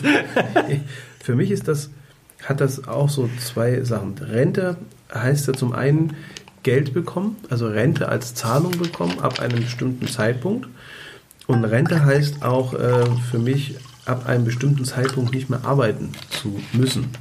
Das, ich entkoppel das mal. Ne? Ich habe äh, bei mir, wenn man mich fragt, ja, was machst du, wenn du dann mal nicht mehr arbeitest, das löst bei mir tatsächlich etwas Ängste aus, weil ich einfach damit mich im Moment gar nicht beschäftige. Mein Arbeitsleben ist durchtrieben von, von Innovationen, von nach vorn schauen, von Machen. äh, machen, von gefragt werden, von auf der Bühne stehen, von und ich habe tatsächlich, wenn ich daran denke, das nicht mehr haben zu können, eher negative Empfindung, weil ich dann einfach das Gefühl habe, oh, da, da bin ich ja gar nicht mehr, da werde ich nicht mehr gefragt, da bin ich eigentlich, wenn du es mal so nimmst, nicht mehr so integriert. Das ist das, wovor ich Angst habe. Ähm, das ist aber mein jetziges Bild. Wenn man allerdings mit 70 äh, im Berufsleben, 70 äh, schon so viele Jahre stand, ist man wahrscheinlich vielleicht vermutlich auch an einem Punkt, wo man nicht mehr so viel Leistung erbringen kann. Und ich glaube, dass 70 äh, ein, ein Alter ist, wo man heute, ja, es verschiebt sich so ein bisschen das Alter, also dennoch ähm, ja auch ähm, Unternehmen führen kann oder innovativ ist und Wissen aufgenommen hat und auch aufnehmen kann. Ich, Ich, weiß nicht, ob das immer so auf 70. ich habe ich hab hier zwei Punkte. Das Ja. eine ist ein persönliches Anekdötchen, das würde ich äh, zum Besten geben, aber ich möchte ganz äh, kurz vorher sagen, ähm, ich sehe das durchaus kritisch.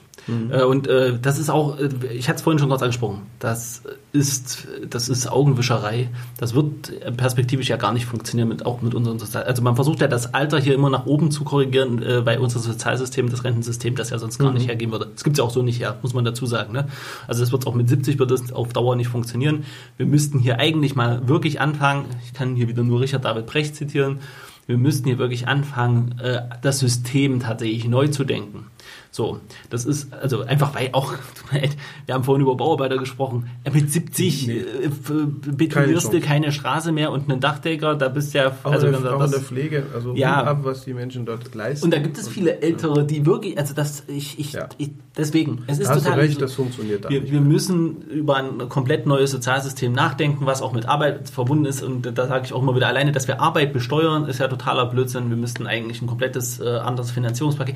Ist egal, das führt ein bisschen zu weit. Das Anekdötchen aber, was ich dazu geben möchte, ist, ich habe, ähm, es war dieses Jahr irgendwann, habe ich mich mal so, man muss sich ja als Selbstständiger und, und ähm, äh, du ja auch, muss man sich auch so ein bisschen um seine private Altersvorsorge kümmern. Ähm, der arme Angestellte muss das eigentlich auch tun, weil, wie, wie wir gerade festgestellt haben, Trend wird es auch nicht. Und ich äh, war bei einem meiner Berater und habe ähm, so geguckt und da gab es ein Angebot für, für eine äh, private Altersvorsorge, wenn man da ein bisschen was einzahlt, so das würde dann mit, das konnte ich selber festlegen, habe ich gesagt, naja, das geht dann mit 75 los, weil wir hier bei 70 sind. Äh, und meine Mutter, als sie das so hörte, total entgeistert. Was, 75, wie lange willst du denn arbeiten? Das kannst du doch nicht machen. Also ich muss jetzt sagen, ich sehe das ähnlich wie du. Ich habe eigentlich eher Angst, wenn ich nicht mehr arbeite, weil, also nicht mehr arbeiten müsste, weil das würde mich, glaube ich, kaputt machen. Du weißt selber, wie viele Projekte so parallel laufen und ich, aber das brauche ich, das muss so sein. Das ist meine Art äh, zu existieren. So und ähm, äh, lustig finde ich auch meine Vorstellung vom Alter ist tatsächlich ja irgendwann vielleicht nicht mehr ganz so viele Projekte, weil klar, man wird ja älter. Ich schreibe dann nur noch Bücher. so war mein Plan. Meine Mutter total entsetzt. Na, also ob das funktioniert, das weiß ich ja jetzt nicht. Also das, äh, das ist zum Thema so. Ich glaube, es gibt diese zwei Paar Schuhe. Es gibt einmal die, die sich ganz schwer vorstellen können, überhaupt in sowas wie eine Rente zu gehen. Also ich werde wahrscheinlich auch mit über 75, wenn es die Physis zulässt, noch irgendwas machen, irgendwie arbeiten, irgendwo. Und wenn es halt Bücher schreiben ist oder sonst irgendwas. Ich meine, irgendwann muss man vielleicht die, die Dinge machen, wo man nicht mehr äh, unterwegs sein kann. Aber andererseits tatsächlich sage ich, es wird nicht für, für ganz viele nicht möglich sein, bis in dieses Alter vernünftig zu arbeiten. Also dann ist es ja eher die Chance, dass man also da kürzer tritt, dass man finanziell abgesichert ist. Das ist auch das, was ich äh, denke, was wichtig ist.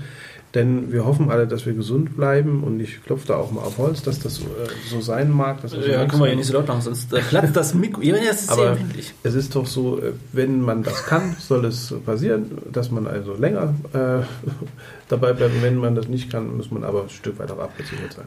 Ja, lachst, ich ich lach schon, ich habe ich hab schon den nächsten Zettel aufgehört. Okay. Bester Zettel, erste Podcast-Folge Recruiting Trends 2019. Also, äh, erstmal erste Podcast-Folge großartig. Ich ähm, habe, ich muss sagen, wir arbeiten schon eine Weile zusammen, aber dass wir den Podcast gestartet haben, das war, finde ich, mit einer der besten Sachen, äh, die, wir, die wir ins Leben gerufen haben, weil ich, das muss ich jetzt mal so sagen, ich wirklich sehr viel Spaß an, an den Folgen habe. Und ich glaube tatsächlich auch, dass, ähm, dass wir von Folge zu Folge äh, tatsächlich es äh, geschafft haben, sagen wir mal, den Informationsgehalt ein bisschen zu steigern und und ich hoffe, unterhaltsamer zu werden, interessanter zu werden. Und ich glaube, dass das 2020 noch mal besser wird, weil wir ja wir haben uns ja ganz kritisch auch mit unseren Formaten auseinandergesetzt, wie wir es, wie gemacht haben. Wir haben ein bisschen rumexperimentiert und ich glaube, für 2020 die Sachen, die wir geplant haben, das, das wird schon ganz cool.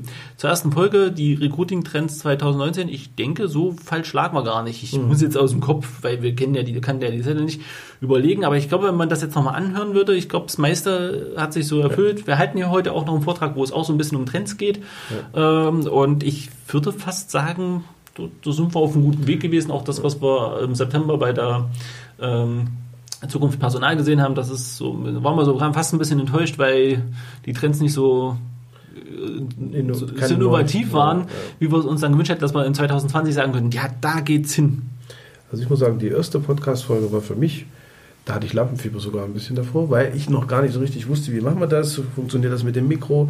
In der Zwischenzeit haben wir übrigens ein neues Mikro, ne? auch das ist passiert ja. im Laufe des Jahres. Wir haben uns also auch technisch etwas äh, verbessert. Ähm, und das war in der Tat, war das Format für mich neu. Ich habe einfach da hm, zwar Podcast gehört, aber selber einen zu machen, das war sehr, sehr weit entfernt. Ja, also schön.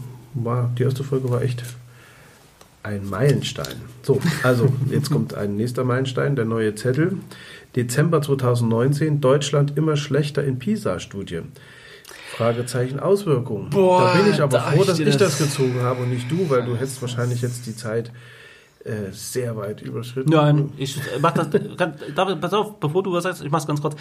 Äh, ich finde das immer Schwachsinn. Tut mir leid, ich finde das absolut ein Schwachsinn. Also ja, die Messergebnisse äh, können wir drüber reden, aber wie oft habe ich jetzt hier auch schon in, der, in den Folgen gesagt, ja, wir müssen das Bildungssystem überarbeiten. Es bringt, wir, wir testen Sachen, die ja, tut mir leid, wo wir wissen, dass die nicht mehr funktionieren und dann immer zu titulieren, ähm, die Schüler werden immer schlechter. Also davon abgesehen, dass auch die Messmethode meines Erachtens nicht mehr zeitgemäß misst.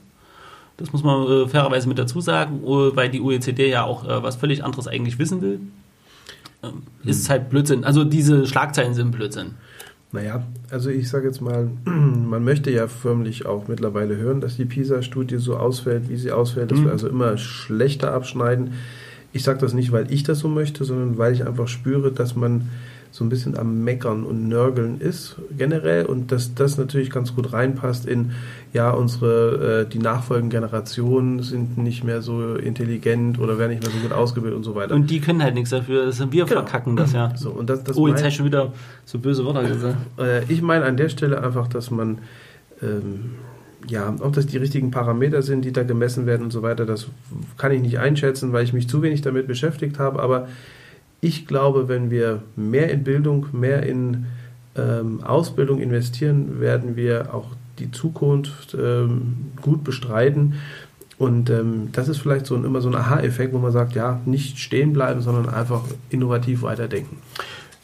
Stimme ich dir zu. Wie gesagt, es muss, muss überarbeitet werden, dann kommen solche Ergebnisse auch nicht mehr zustande. Einfach weil wir, wir nicht mehr für die Fragen, die dort gestellt werden, quasi unser Bildungssystem ist dafür gar nicht ausgelegt mhm. gerade. Wir arbeiten gar nicht in die Richtung. Deswegen ist es unfair, sich daran zu besetzen. So, jetzt kriege ich hier den Zettel nicht auf, ich reiß da aus. Den hat die Sarah oh. Hervorragendes Thema. Jetzt würde ich wahrscheinlich äh, dazu neigen, die Zeit zu überschreiten, aber ich werde es nicht tun. Es geht um äh, März 2019, Artikel 13, ähm, Perspektive, äh, respektive Artikel 17 ist es ja, äh, Datenschutz. Ähm, beides gehört übrigens nicht zusammen, das muss man ganz klar sagen. Ich äh, nehme an, weil beides im selben Monat ähm, äh, durchaus zur Sprache kam bei uns. Artikel 13, 17, da ging es um das Urheberrecht. Äh, und übrigens ganz witzig tatsächlich, äh, Frankreich hat ja ähm, jetzt äh, letzte Woche, war das letzte Woche, ähm, ihr, ihre Gesetzesversion äh, von der Umsetzung des Artikel 1317 äh, vorgestellt und es ist, wie es kommen musste, wie alle vorausgesagt haben, alle Experten, alle äh, Gruppen, es ist ein strikte, äh, es wird nicht ohne die Upload-Filter gehen. Äh, Frankreich wollte das ja auch so äh, tatsächlich, die haben das ja von Anfang an sehr vorangetrieben. Es gab ja auch die Gerüchte mit dem Deal, ne, dass gewisse Sachen zugestimmt wurde mit der Gaspipeline, damit man im Europaparlament dem Artikel 1317 zustimmt. Ähm, und ich muss ganz ernsthaft sagen, es ist äh, aus Sicht der Digitalwirtschaft aus meine, meines Erachtens ein absoluter Rückschritt. Wir wollen Gegenpole zu Google und Amazon und sonst wegen aufbauen, aber wir schaffen mit dieser Art von Politik, die offenkundig tatsächlich von der Technik keine Ahnung hat, das muss man so klar sagen. Also ich möchte niemanden da gar, gar nicht zu nahe treten. Sie haben von der Technik keine Ahnung. Das betrifft übrigens auch den Datenschutz. Äh, wir hatten ja vorhin auch noch mal ganz kurz mhm. das Thema, weil ja jetzt ähm, äh, der Landesdatenschützer äh, äh, in Thüringen äh, kurz vor Weihnachten so die Schreiben rumreicht, wo es mal um eine Evaluierung geht. Da geht es mir nicht darum, dass das nicht gemacht wird, weil Zeit genug, um das umzusetzen hat jeder. Aber der Zeitpunkt, das jetzt abzufragen, weil vor äh, irgendwann im November halt das Europäische Gericht äh, gesagt hat, äh, so und so sieht das jetzt mit den Opt-out äh, und Opt-in-Versionen aus, beziehungsweise es müssen noch Opt-in-Versionen ähm, ähm, sein, äh, finde ich halt einfach schwierig. Da muss man auch vom Landesdatenschutz aus mal ein bisschen sensibler sein. Es ist absolutes Weihnachtsgeschäft. Das heißt, für viele ist Land unter, viele haben Urlaub, hm. die müssen noch Resturlaub wegmachen oder wollen halt speziell Weihnachten halt frei haben und ähm, deswegen laufen viele auf äh, Oberkante Unterlippe und das jetzt abzufragen ist halt schwierig. Find, ich finde es schwierig, man hätte es Anfang Januar machen können. Das hätte, es hätte, oder hätte zumindest den Zeitraum einfach ein bisschen weiterfassen können, dass man bis Ende Januar irgendwie Zeit hat. Von daher, ansonsten die Datenschutzgrundverordnung, auch die sehe ich bis zum gewissen Grad kritisch und noch viel kritischer sehe ich, wenn tatsächlich jetzt im Frühjahr es ähm, ähm zum, zum ähm, noch ein bisschen verschärft wird. Da geht es ums Wettbewerbsrecht. Äh, man muss halt, das Thema ist sehr komplex. Müsste man jetzt ähm, ausholen. Ich sage nur, wir müssen, diese Digitalkompetenz muss dringend in die Politik rein. Beziehungsweise, wenn man keine Ahnung hat, das ist durchaus verständlich, dann hört doch bitte auf die Experten. Und alle haben das Europaparlament äh, gewarnt, äh, was passieren wird. Frankreich legt jetzt tatsächlich vor und es soll ja eigentlich ein einheitliches Gesetz sein. Das heißt also, ähm, man wird da jetzt nicht äh, groß abweichen können, auch in anderen Ländern. Und was ich vielleicht noch mit dazu sagen muss, ähm, man soll, also da sind wir wieder beim Thema, hier hat die Musikindustrie vorrangig die GEMA vor allen Dingen, ähm, Lobbyarbeit betrieben und man hat es aber zum Beispiel jungen Menschen, da waren wir vorhin bei Fridays for Future dabei, vorgeworfen, sie werden instrumentalisiert von den großen amerikanischen Konzernen. Das ist Bullshit. So, also hier geht es einfach auch um, also Lebenskultur von, von jungen Menschen und Bürgern, die Ahnung vom Thema haben und Leute entscheiden, die keine Ahnung vom Thema haben. Und unternehmerisch gesehen hat man hier den äh, digital unter dem großen Bärendienst erwiesen. Weil die werden eben keine Konkurrenz mit dieser Gesetzeslage aufbauen können. Und übrigens Facebook etc die sagen halt im Zweifelsfall, wir setzen das aus, wir fechten das juristisch durch oder die haben tatsächlich die Manpower, Sachen so anzupassen und trotzdem ihren Gewinn draus zu ziehen. Also ich sage halt, da hat man den Leuten Bärendienst erwiesen. Das ist mein Statement dazu. Und ich bin sehr froh, dass ich den Zettel gezogen habe, auf dem steht 2019, Fachkräftemangel steigt weiter. Du ja. bist froh, weil das ich bedeutet, dass du bin, besser ich bin, im Nee, ich bin froh, dass ich den Zettel und nicht deinen Zettel gezogen habe, weil also. ich einfach bei dem Thema wesentlich mehr zu sagen habe und weil einfach dieses Thema mich tagtäglich ähm, betrifft. Datenschutz natürlich auch, mhm. ja, aber ähm, Kern unserer Arbeit ist, äh, ja, die Menschen zu begeistern von anderen Arbeitgebern oder auch ähm, im Personalbindungsinstrumenten von dem Arbeitgeber, wo sie gerade sind. Ja, der Fachkräftemangel wird weiter steigen und er steigt weiter. Es werden sich sicherlich die Berufe zum Teil verändern, auch in den nächsten Jahren. Und es wird, wird Branchen geben, die vielleicht in der Form nicht mehr so ähm, Fachkräfte benötigen, weil sie einfach vielleicht auch nicht mehr am Markt so sind. Also da meine ich gerade ähm, Unternehmen, die also digitalisiert werden zu 100 Prozent. Also gerade wo man vielleicht äh, Dienste oder Dinge vergleicht online. Mhm. Ja, ich denke da so an so diese Versicherungsbranche, das fällt mir ja. spontan ein, wo man sagt, okay, ich habe jetzt aus dem Angebot be bekommen, da liest man ein Auto, da ist die Versicherung aber dabei ja, da komme ich doch nicht mehr auf die Idee, äh, jetzt frei noch eine Versicherung irgendwo zurecht zu mir zu kaufen. Und das sind so Sachen, ähm, ich glaube, dass sich die Berufe verändern werden, zum Teil, dass sie äh, mehr Kompetenz in der Digitalisierung, äh, dass es das braucht. Und ich glaube, dass dadurch eine Chance entsteht für ganz neue Berufsgruppen und auch ganz neue Berufsbilder und ähm, dass der Fachkräftemangel eben dadurch steigen wird, indem man ähm, ja auf ein rares Gut, und zwar den Menschen, zurückgreifen muss. Ja, ich denke, das wird, wird so sein. Oh, hier das ist ja, habe ich zwei Zettel gezogen. Uiuiui. Aber wir nähern uns dem Ende, so viele sind nicht mehr. Ähm, Herbst 2019. Kroko beschließt Mindestlohn für Azubis. Ach, ist ja schön, habe ich äh, das richtige Thema gezogen. Ich freue mich tatsächlich und danke Max, äh, tolles Thema. Ja, finde ich gut und dringend notwendig. Ähm, das Einzige, was ich hier am Gesetzesentwurf tatsächlich noch ein bisschen nachbessern würde, ist, es ist tatsächlich, ich weiß gar nicht, ob das dann im End, also ob das nach den zwei Jahren auch noch gilt, ähm, aber es ist so, wenn, äh, wenn ein Tarif, ähm, äh, wenn Tarife bestehen, dann gilt auch der Mindestlohn für die Azubis nicht. Das finde ich ein bisschen schade, weil die Tariflösungen für, für Ausbildungsgelder manchmal sehr unterirdisch trotzdem sind. Das muss man so klar sagen. Und ähm, jeder, der uns hier schon eine Weile hört, weiß ja, ich bin immer äh, pro Jugend und sage, ähm, da muss viel mehr getan werden. Äh, ich verstehe, dass das ein Unternehmen wehtut, weil ich bin mir durchaus bewusst, ein Azubi gerade in einer äh, neu anfängt, der ist, ähm, der ist keine Arbeitskraft in dem Sinne und das wird immer schnell das Märchen erzählt vom, ähm, da werden Jugendliche ausgebeutet. Ähm, das trifft zu und dagegen muss auch vorgegangen werden, aber ähm, grundsätzlich muss ich sagen, äh, gerade auch in, in, Bezug auf, dass es ja immer schwieriger wird, auch ähm, Jugendliche zu gewinnen, weil einfach werden wir heute auch haben, viel mehr Leute suchen. Ne? Mhm. Also suchen ja nicht nur andere Unternehmen, sondern sucht ja auch, die Universitäten sind große Wettbewerber geworden. Und da die ja zumindest in Thüringen auch tatsächlich nach Abschlüssen bezahlt werden, bemühen die sich auch richtig, nehmen richtig viel Geld in die Hand und natürlich auch öffentliche Institutionen. Ja. Ja. Also ähm, großartig, finde ich gut. Ähm, muss man dann jetzt nicht übertreiben. Ich glaube, der liegt ja bei 600 Euro irgendwas ähm, ist, oder 500 ähm, Euro irgendwas. Äh, das ist ein erster Anfang im ersten Jahr. Viele verdienen ja tatsächlich auch inzwischen, zumindest in, in den alten Bundesländern, mehr im ersten Jahr. Sind Unternehmen im digitalen Zeitalter angekommen? Schön, da, schön. da muss ich mit meiner Kaffeetasse lachen, Norm. Schön wär's. Gut, dass ich die, den Zettel nicht habe. Ähm, das ist ein Zettel, der tatsächlich, ich sage deswegen schön wär's aus zwei Hinsicht. Aus, aus einer Hinsicht, das heißt, äh, es gibt sicherlich Unternehmen, die sich dem digitalen Zeitalter noch verschließen und hoffen, dass sie davon nicht betroffen werden in, in, und, und, sich sämtlichen Innovationen aus dem Bereich äh, ja, fernhalten. Es gibt allerdings auch ähm, die Unternehmensteile, die geografisch so äh, liegen, dass sie einfach diesen digitalen Zeitalter gar nicht vollumfänglich nutzen können, weil sie vielleicht gar nicht angeschlossen sind mhm. an bestimmte, ich nenne das jetzt mal Breitbandkabel oder an, an ja, wo einfach kein Internet ist oder wo das Mobiltelefon nicht funktioniert oder ich sage jetzt mal Regionen, wo einfach technisch nicht alles so in der Form möglich ist, wie man das vielleicht in anderen, aus anderen Regionen kennt. Wir in Erfurt sind zum Teil sehr verwöhnt mit unserem Mobiltelefon, also das funktioniert hier äh, ganz gut. Ja. ich, hatte, ich hatte gestern tatsächlich das spricht man nicht für alle. Ich hatte gestern okay. ein Meeting, also ein schönes Frühstücksmeeting, ähm, und äh, ist eine Freundin von mir und die hat, äh, die hat sich drüber aufgeregt. Und mhm. das heißt, vielleicht sag das mal, die ist bei 1 zu 1 und hat sich drüber aufgeregt, mhm. weil sie äh, im Verhältnis zu, irgend, äh, zu ihrem Mann, glaube ich, den teuren Vertrag hat und sie okay. hat wohl ständig jetzt nur Edge und, äh, und das, ja, so okay. weit sind wir dann doch noch nicht. Also, also es ist ein Businessvertrag, den sie wohl hat, okay. tatsächlich hat. Und dann muss also ich halt sagen, ich, habe da vielleicht bisher kann ich mich nicht beschweren, aber will ich ja jetzt nicht sagen, aber du hast da ja auch äh, jemanden, der gut für dich sorgt. Also die, die, Unternehmen im digitalen Zeitalter sind angekommen. Ich erlebe das, dass ich zumeist mit Unternehmen und mich unterhalte, die oft eine Cloud-Lösung nutzen für verschiedene Sachen. Das hat nämlich auch eine Auswirkung auf das Thema äh, Homeoffice. Ja.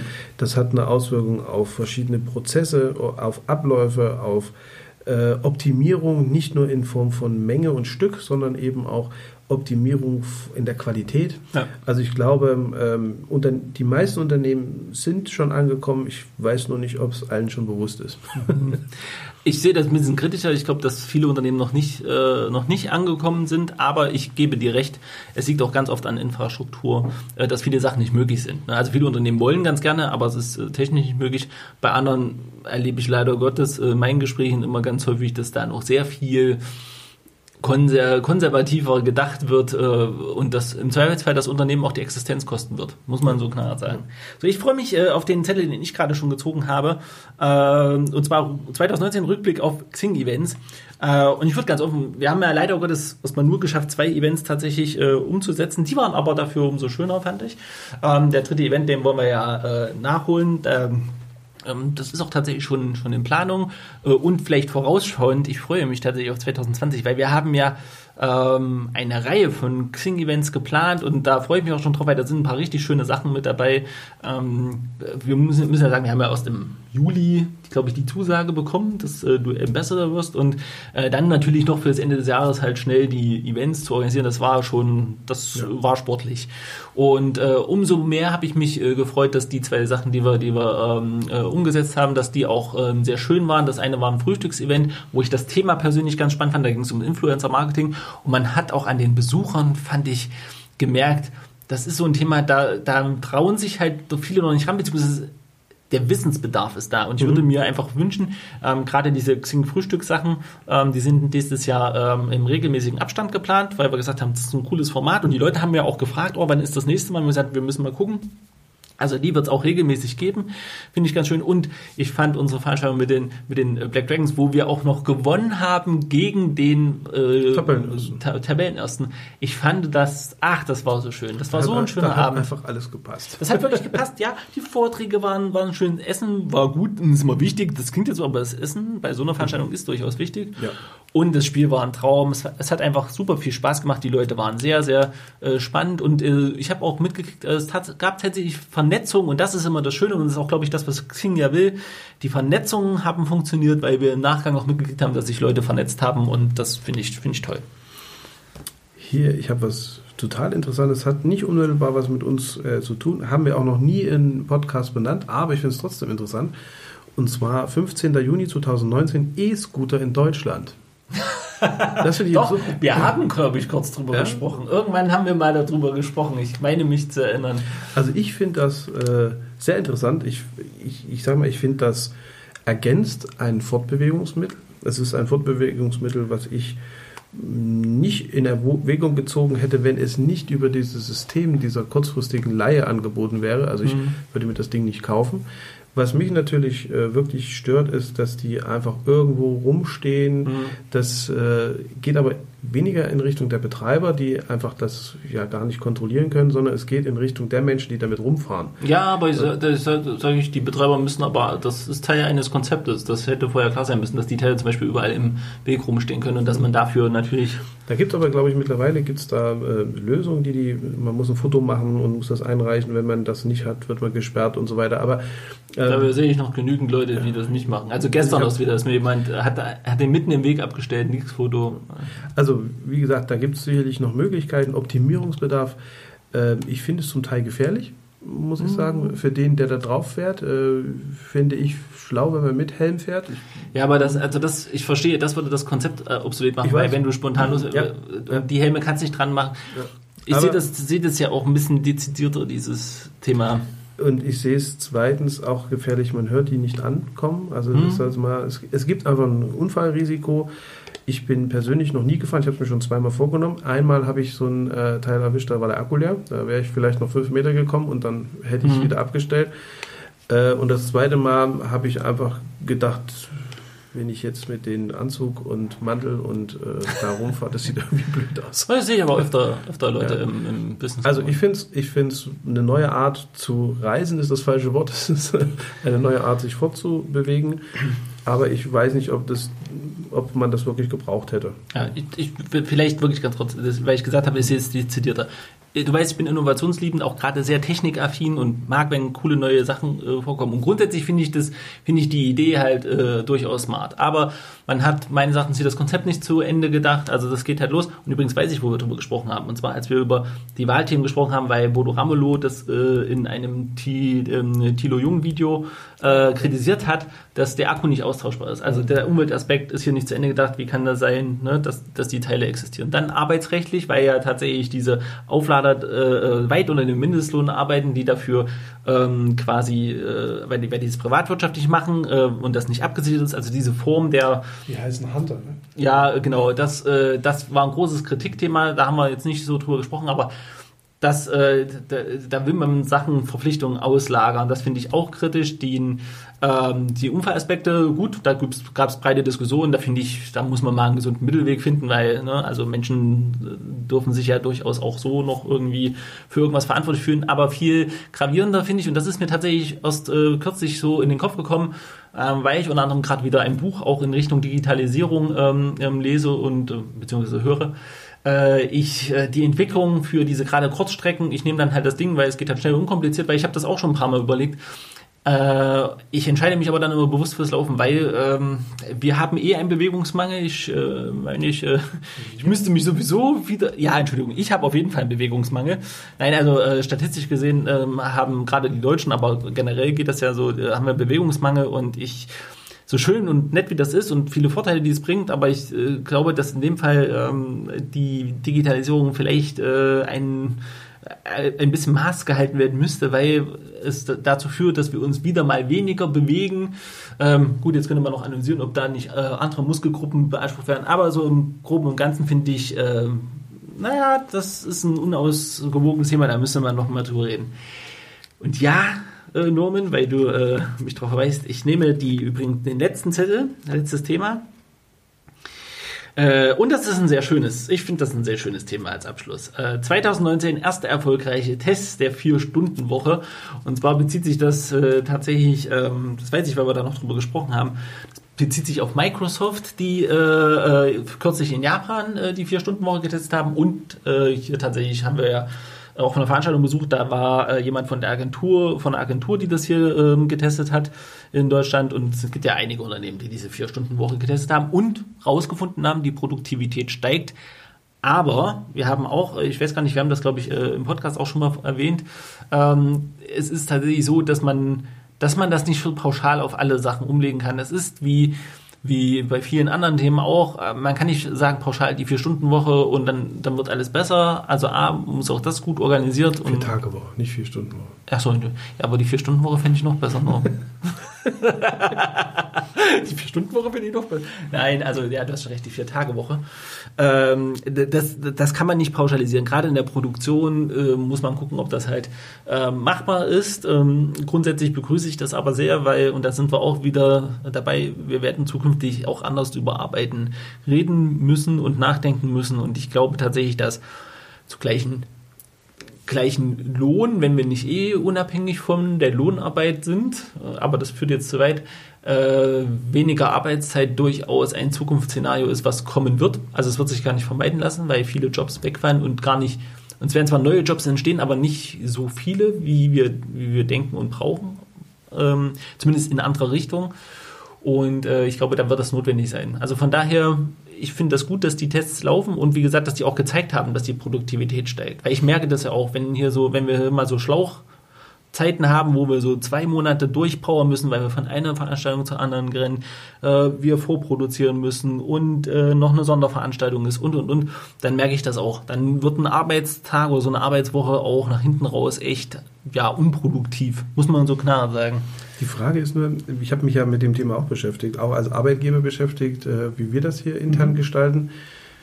Die Frage ist dann immer auch von den Mitarbeitern, ähm, ja, ist zwar schön, dass wir das so lösen mit der Vier-Tage-Woche, aber die Arbeit bleibt ja dieselbe. Und äh, was die meisten mir signalisiert haben, in, auch in den Gesprächen, ist, dass die Arbeit dann hoffentlich nicht so komprimiert wird, dass man also die Arbeit, die für fünf Tage da ist, komprimiert in vier Tagen schaffen muss, ja. weil das führt einfach dazu, dass das Arbeitspensum an den Tagen so immens ist und die Pausen so gedrückt werden und ich sage das mal, das ist dann emotionaler Druck. Also das mhm. ist dann der Druck, den sich viele auch selber machen, die dann einfach sagen, ich muss diese Aufgabe fertig kriegen, äh, ich muss das irgendwie erreichen, ich habe einfach hier vielleicht gegenüber einem Kunden auch eine Zusage, die ich einhalten muss und, und, und da kommen Systeme auch in ihre Grenzen. Und dann finde ich es, wie wir es gelöst haben, interessant, dass man einfach sagt, es gibt eine Vertrauensarbeitszeit oder es gibt eine Arbeitszeit, die sich jeder an sich selber einteilen kann, so dass sie sinnhaft ist, so dass sie also auch Privat und Dienst äh, in Einklang bringt. Ähm, wie das immer genutzt wird, steht auf einer ganz anderen Seite. Auch hier haben wir es ähnlich wie bei den Homeoffice, ähm, mhm. dass wir uns durchaus alle irgendwie um die gleiche Uhrzeit im Büro sehen obwohl jeder die Chance hätte, eben vielleicht auch später zu kommen, früher zu gehen, um das einfach sinnvoll zu kombinieren, die Arbeitszeit. Ja, ja, das ist, äh, was ich, was ich ja schon gesagt habe. Ne? Es gibt da, man muss aufpassen, man kann das nicht einfach pauschal ja. machen. Ähm, das, was vielleicht aus meiner Sicht noch wichtig ähm, wäre, also ich bin nämlich ein Freund, du hast es schon gesagt, wenn man einfach eine Zielvereinbarung hat, was, was geschafft mhm. werden muss ja. äh, in der Zeit und das muss realistisch abbildbar und darum sein. ja eigentlich auch. Ja, genau. Aber ich glaube tatsächlich, dass, ähm, dass weil du jetzt sagtest, ne, dass die Arbeitszeit komprimiert ist. Ich meine, wir haben da auch neulich drüber äh, geredet, ne? wenn ähm, viel, oftmals äh, wird Zeit auch viel vertan für äh, unnötige Sachen. Unter anderem, ähm, weil man sich nicht, nicht strafft. Und ich möchte ja gar nicht von dem gestressten, es muss alles super komprimiert sein, sondern tatsächlich vom konzentrierten Arbeiten. Mhm. Ähm, erlebe ich ähm, immer wieder in Gesprächen, äh, wo es in der aktuellen Arbeitsmarktsituation anders ähm, war, war kürzlich ein Gespräch. In der aktuellen Arbeitsmarktsituation Mitarbeiter äh, sind nicht so produktiv, wie sie auch schon gezeigt haben, dass sie, dass sie es können und die Phasen gibt es. Aber wenn das über einen längeren Zeitraum geht, dann äh, ist, der, ist der Chef eventuell doch mal geneigt zu sagen, hier, es muss, äh, muss ein bisschen was passieren, was ist denn los? Ähm, so ein gewisser Leistungsabfall, das schlägt sich auch wirtschaftlich ja. durchaus nieder. Und ähm, dann ist es aber gerade aktuell für, für Chefs schwierig, wurde mir gesagt ähm, dass äh, diese, das schön, Zuckerbrot und Peitsche, du darfst äh, gar nicht mal mehr überhaupt mhm. in Erwägung ziehen, die Peitsche zu nehmen, weil dann ist die Ansage ganz schnell, bin ich weg. Und das Schlimme ist, das geht wirklich ganz, ganz fix, aber du brauchst halt auch Möglichkeiten tatsächlich mal zu sagen, hier, äh, das stimmt, steht nicht mehr im Verhältnis, ne, da wird Zeit verquatscht oder man hängt die ganze Zeit am Telefon. Also es war speziell in dem Fall, ist, ist wohl ein Mitarbeiter, der halt relativ häufig am Telefon hängt oder am äh, frühen Morgen schon Schuhe kauft, obwohl eigentlich Dinge zu tun sind und das nicht mal das Problem wäre, das zu tun am Nachmittag, wenn so ein Großteil der Arbeit schon geleistet wurde. Und äh, äh im Gespräch, äh, die Person hat sich relativ hilflos gefühlt, weil man gesagt hat, man weiß ja gar nicht mehr, man kann ja nicht mehr sagen, hier, ähm, das geht so nicht. Ne? Also wenn du da richtig doll anflaumst, mal geht es nur ums Anflaumen, keine Abmahnung, sonst einfach mal wirklich sagen, hier, pass auf, das geht nicht, weil es ist ein kleiner Betrieb.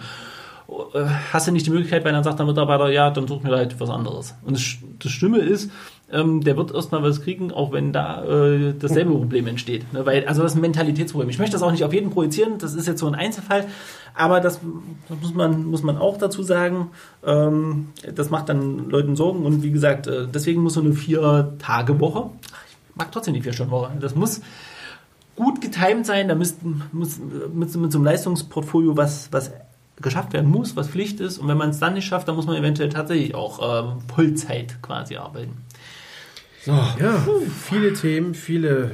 Max hat recht viel vorbereitet. Das muss man auch sagen. Ich hätte gar nicht gedacht, dass es doch so viel ist. Aber wir haben auch nicht genau, genau gesagt, wie viele Zettel er Da sieht man aber auch, wie umfangreich das Thema ist, wie viele Veränderungen dieses Jahr waren, wie viele Innovationen dieses Jahr waren. Das ist, ist ja auch nur ein Bruchteil von den Themen, ne, die möglich gewesen ja, wären. Es gibt so ein bisschen auch den Ausblick an das, was alles noch kommen wird, denn mhm. das steht nicht still. Wir werden also hier an den Themen dranbleiben. Ich freue mich an sich auf 2020. Hm, ja, das wird ich spannend. freue mich äh, auf die Aufgaben, die wir haben. Ich freue mich auf das Team, was mich begleitet. Ich freue mich auf unsere Gespräche.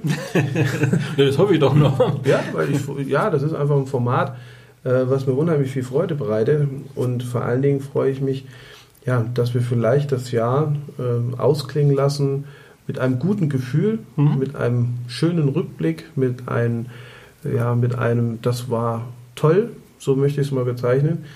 Und ähm, ich wünsche von meiner Seite aus unseren Zuhörern eine schöne Vorweihnachtszeit, eine schöne Weihnachtszeit, einen super tollen Start ins neue Jahr, begleitet mit einem guten Rutsch. Und äh, wir haben uns viel vorgenommen. Was das alles ist, sage ich nicht, weil das setzt uns so ein bisschen unter Druck. Aber wir nehmen uns viel vor. Mhm. Und ja, ich würde mich freuen, wenn unsere Hörer dranbleiben. Ja, ich will da gar nicht viel ergänzen. Ich schließe mich den, den, äh, der schönen Vorweihnachtszeit an. Ich hoffe, dass jeder wirklich auch die, äh, die Weihnachtsfeiertage genießen kann und ein bisschen Zeit hat, auch mit der Familie äh, zu verbringen. Und ich freue mich auch aufs nächste Jahr, sehr sogar. Äh, ich möchte auch keine Projekte anteasen, aber nicht, weil das uns unter Druck setzt, sondern weil ich möchte, dass es eine Überraschung hat, weil da sind wirklich coole Sachen dabei, die wir geplant haben. Und ähm, ich wünsche auch einen guten Rutsch. Ich hoffe, dass ihr da ins, äh, ins äh, neue Jahr gut hineinschlittert. Und ähm, ja, Norm, möchte mich auch bedanken für, für ein Jahr Podcast mit dir. Es war sehr unterhaltsam, hat mir auch sehr viel Spaß gemacht und äh, freue mich auch tatsächlich schon auf die, auf die erste Folge im neuen Jahr. Und ähm, ja, bedanke mich und äh, hoffe, dass wir äh, unsere Zuhörer auch im nächsten Jahr ähm, mit reichlich Input und äh, Unterhaltung bedienen